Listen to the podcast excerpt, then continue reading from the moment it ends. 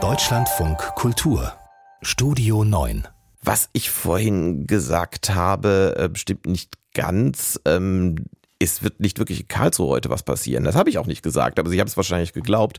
Aber die Ernennung der beiden neuen Richter am Bundesverfassungsgericht, Holger Wöckel und Peter Frank, die findet in Berlin statt. Sie bekommen nämlich beide, das ist üblich so, ihre Ernennungsurkunden aus der Hand des Bundespräsidenten auf Schloss Bellevue.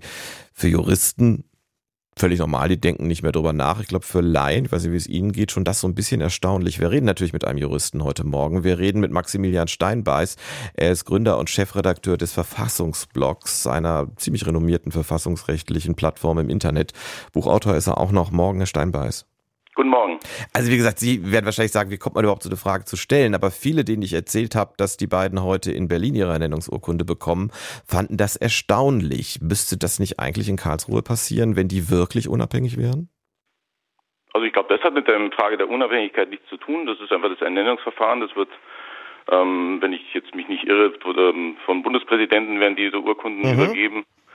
Und damit äh, findet es vermutlich am, Satz, am Sitz des Bundespräsidenten statt. Ja, ja, auf Bellevue. Gar nicht beschäftigt, aber ich denke mal, so ist es. Genau. Und, und das ist eigentlich ein normaler Vorgang.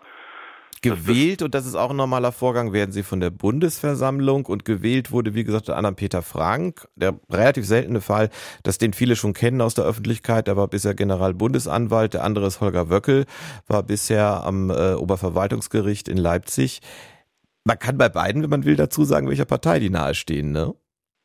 Ja, das ist ja ein bisschen das Besondere jetzt an diesem Vorgang gewesen, dass insbesondere bei der äh, die, die Vorgeschichte der Ernennung von Peter Frank ja so ein bisschen Einblicke gegeben hat, äh, wie, ähm, wie das jetzt hier gerade läuft. Dadurch, dass ursprünglich der ehemalige CSU ähm, bayerische Justizminister Winfried Bausback hätte diesen Job bekommen sollen, bis sich dann plötzlich herausgestellt hat, dass der die falsche Dissertation geschrieben hat, die falsche Doktorarbeit geschrieben hat, die sich nämlich in einem bestimmten Punkt rechtspolitisch in, in, für etwas anderes ausgesprochen hat, als das, was der CDU-CSU ähm, ähm, gerade wichtig ist.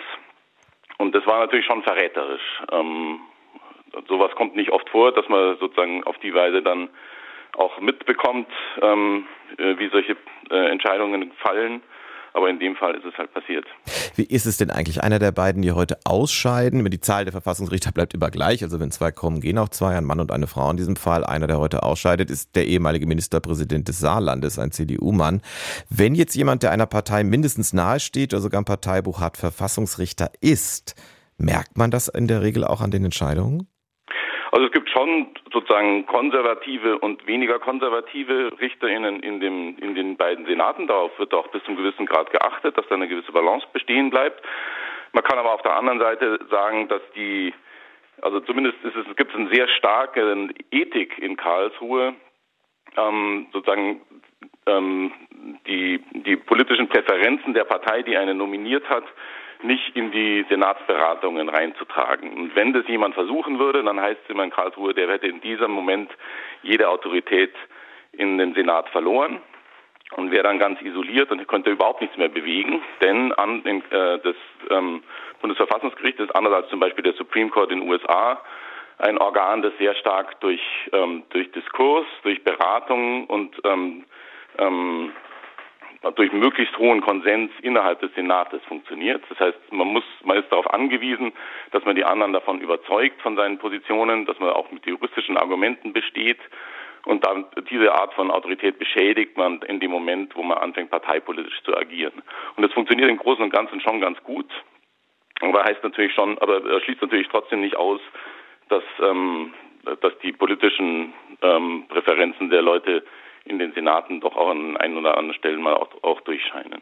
So wie Sie das beschrieben haben, war es und ist es auch jetzt. Aber Dinge können sich ja ändern. Das haben wir gesehen bei den obersten Gerichten und überhaupt der Justiz, zum Beispiel in Polen und Ungarn. Wäre eigentlich, äh, je nachdem, wer irgendwann mal die Bundesregierung stellt, wenn es doch mal zum Beispiel die AfD sein sollte. Bei Landesregierungen wird es immer schwerer werden, das zu verhindern. Wäre das in Deutschland auch denkbar, dass sich die Unabhängigkeit eines Verfassungsgerichts verändert?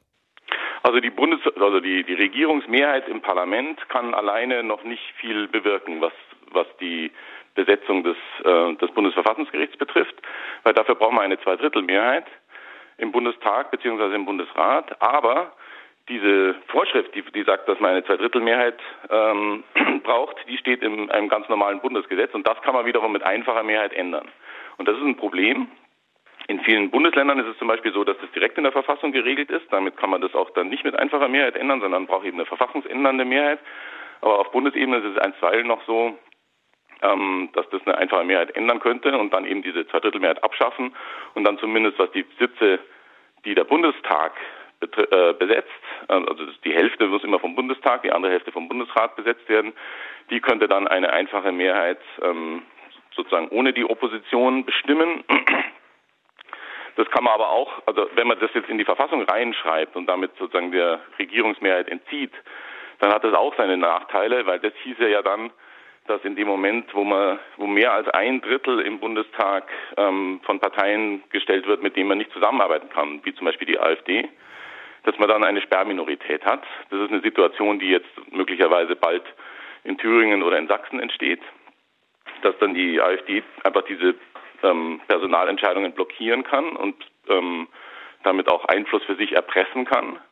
Ähm, und das ist auch ein Problem, das ist ein Dilemma, vor dem man da steht. Da gibt es Auswege und Lösungen für dieses Dilemma, aber so wie der Stand jetzt ist, müssten die auch erst geschaffen werden. Einer der Gründe, warum die Unabhängigkeit von Verfassungsrichterinnen und Richtern so wichtig ist, ist ja auch, jetzt bin ich wieder in Karlsruhe, beim Bundesverfassungsgericht ist ja auch, dass viele Menschen den Eindruck haben, das sind eigentlich die Oberlehrer der Bundesregierung. Die haben äh, die Aufgabe der Bundesregierung zu sagen, was sie alles falsch gemacht hat und ändern muss. Ist das im Kern die Aufgabe eines Verfassungsgerichts?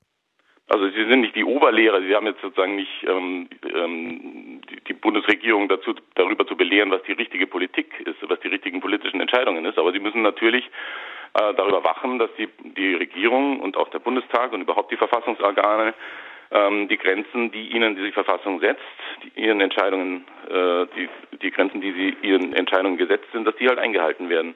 Und daran ist, das ist ihr Job, das ist ihre Aufgabe. Heute werden zwei neue Menschen, die diesen Job dann erfüllen müssen, äh, ernannt. Zwei neue Richter am Bundesverfassungsgericht. Und deshalb sprachen wir im Deutschlandfunk Kultur mit dem Verfassungsrechtler Maximilian Steinbeiß. Ich danke für das Gespräch, Herr Steinbeiß. Ja, ich bedanke mich.